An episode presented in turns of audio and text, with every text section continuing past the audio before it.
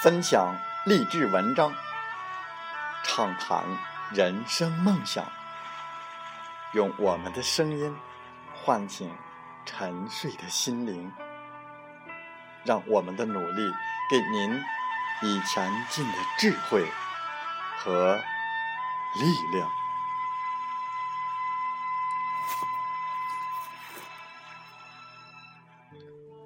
打开心门，朝向大海。让我们的梦想迎风展翅，扬帆远航。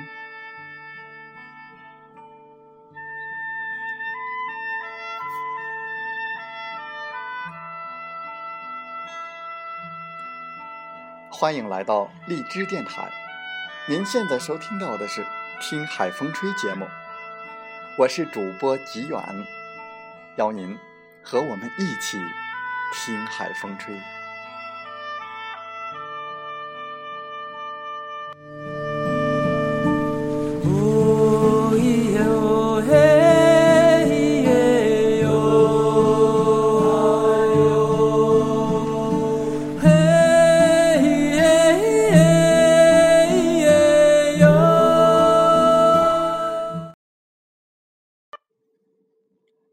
首届。微电商高峰论坛，在此论坛会上，阿里巴巴 O2O 项目负责人天机解读了商业背后隐藏的关键点，同时在对比微信方法论与淘宝2015年首淘新的价值观转向之后，大胆预测未来商业核心所在。在我们今天的听海风吹节目中。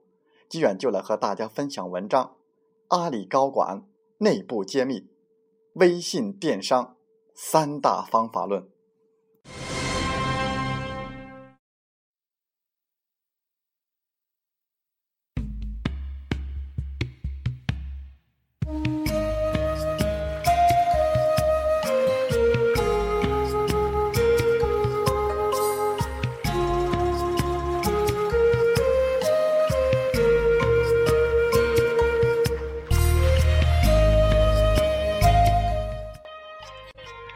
商和淘宝，一个正兴起，一个正当时。商家站在死守淘宝老营地，还是踏入开垦微商处女地的十字路口，踌躇不定。那么，未来的商业核心转移焦点在哪？商家如何才能在移动互联网飞速发展的列车上占据一席之地呢？只有读懂平台，才能在电商这片蓝海里无往不利。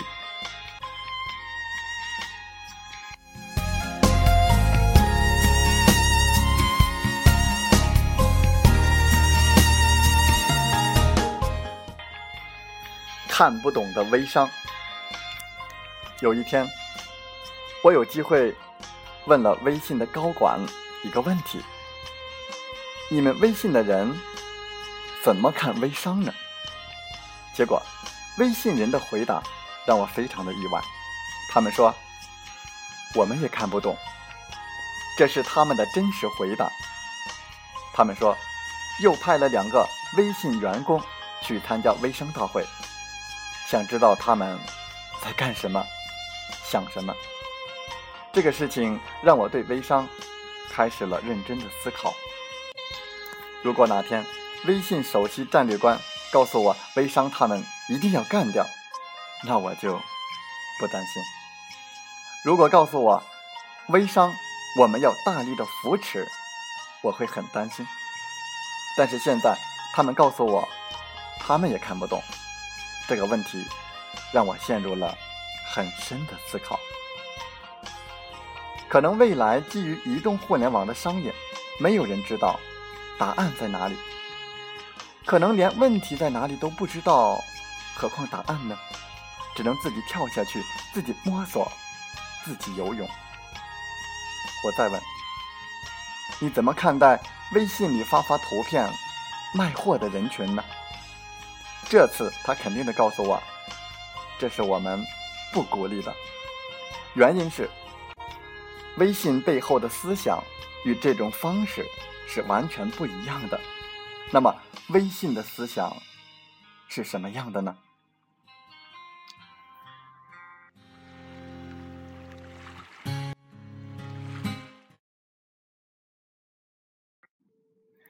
阿里价值观，微信方法论。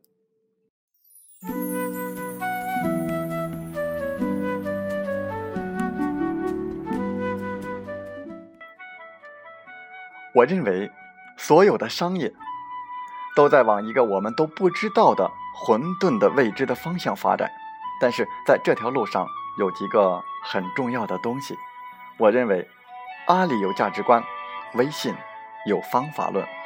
阿里巴巴的发展过程，价值观起到了最核心的作用，以客户第一、团队合作、拥抱变化、激情、诚信、敬业六脉神剑，在阿里的文化建设。组织发展以及业务进展过程当中，都起到了非常重要的作用。同时，我把微信的三个重要的方法论来告诉大家，而且我相信这个方法论可以让大家摸索到微商未来几年的发展方向。第一，就是主动与被动。微信不允许太过于主动的营销，这个世界上的营销。再从男性化的营销思维变成女性化的营销思维，他们告诉我中心化和非中心化这两个概念。什么叫中心化？什么叫非中心化？举个例子，三月前，马化腾找到张小龙，告诉他微信要多赚点钱。他提了三个建议：第一，打开微信的时候跳出来一个广告。张小龙不同意，说：“我不能这么干。微信的页面打开一定是干干净净的。”第二个建议，我们在微信的首页增加一个广告位，就和微博一样，增加一个广告牌，就半厘米长。我们算过，这样就可以增加八百个亿的广告收入。张小龙依然不同意。第三个建议是朋友圈加广告。马化腾在说。实在不行，那就在朋友圈里增加广告，总可以吧？然后张小龙说：“这个事情也不能干。”但是商务部的人说：“你什么都不干，那怎么挣钱呢？必须干，至少找一个方式来干。”最后，张小龙迫于压力同意了朋友圈投放广告，但是每一次广告费用必须在一千万以上。这一招把百分之。九十九点九九的商家都挡在了门外，所以我们现在看到的朋友圈的广告并不多。第二条，那就是思辨大于执行。第一条，他告诉我，中心化的流量和主动式的营销正在失去它的意义。任何一个品牌都不能够主宰任何一个使用它的人，全部由消费者自己定义。否则，这个平台会被所有的人抛弃掉。他告诉我，微信朋友圈的真正的发布之前，一共做过五十六个版本。各位，你们做过电商、做过 APP 的都知道，短短三个月的时间，他们做了五十六个真实的版本。那是个什么样的代价呢？那是个什么样的速度和技术能力？都把我吓死了。他告诉我。思辨大于执行，尤其当我们作为一个自媒体人、微商、电商，当你一开始什么都不知道的时候，你用你的客户和消费者去试的时候，你会发现，你会把这个行业一开始的东西都毁掉。所以，我觉得第二个方法论非常的重要，思辨大于执行。当任何事情拿出来给别人看的时候，其实自己内部一定是燃烧过五十多遍才可以呈现出来的。这种事情让我很佩服。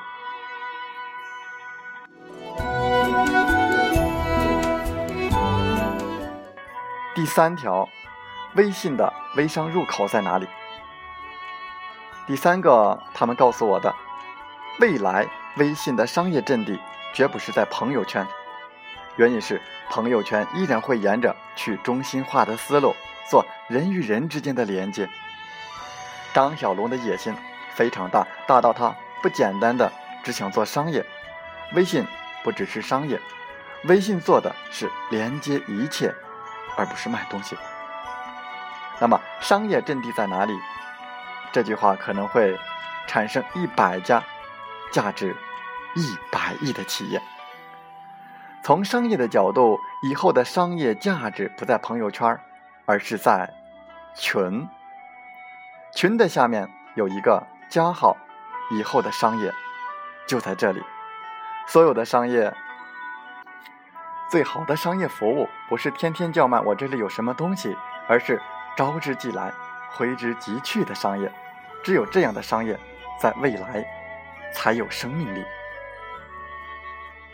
我想大家听完了微信的三个方法论，我们再仔细的思考微商，我相信绝大部分的人都会发现，可能你曾经做过的事情都是错的。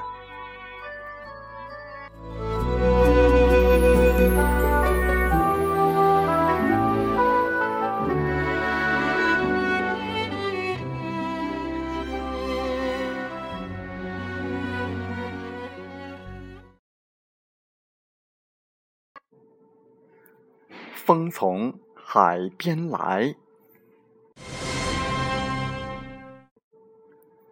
多数人的微商定义是刷屏，其实不然，在无法做出销量的背后，往往隐藏着分销商对销售商品的不深入。举例来说，当面膜这一单品出现滞销的现象，最主要的原因不是刷屏频率不高，而是关于皮肤护理、中期药知识。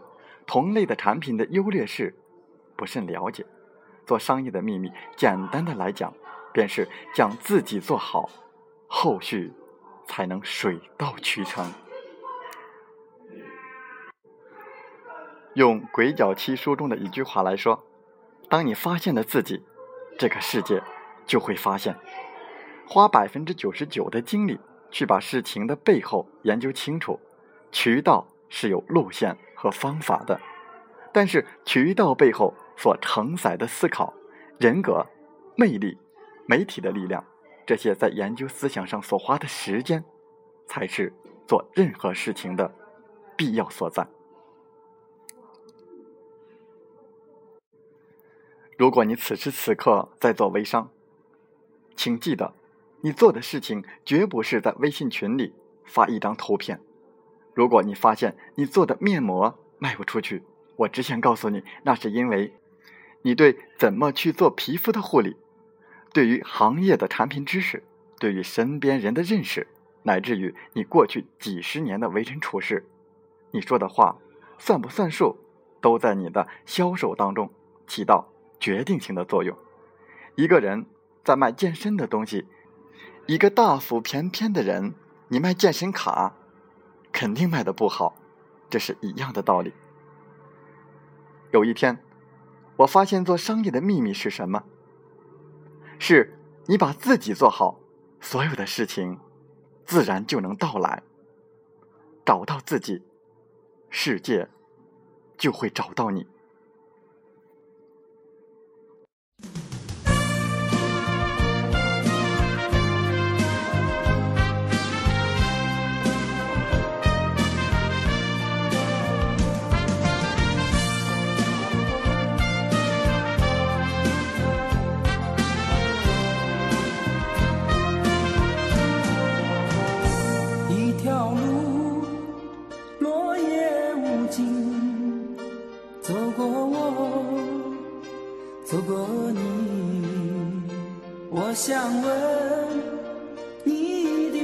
静，山无言，水无。语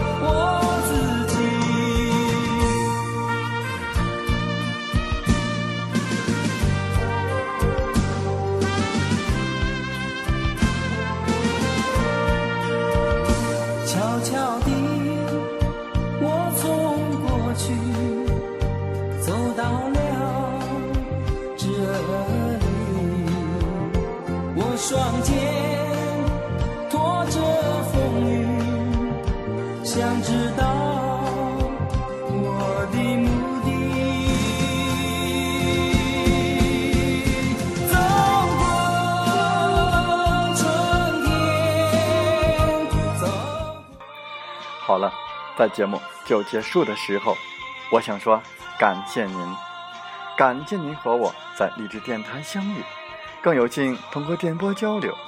如果你心灵被触动，有共鸣，请加 QQ 七五二三四九六三零或同号微信。喜欢我们的节目，请点赞并转发分享。为方便收听，请订阅“听海风吹电台”。我们下期再会。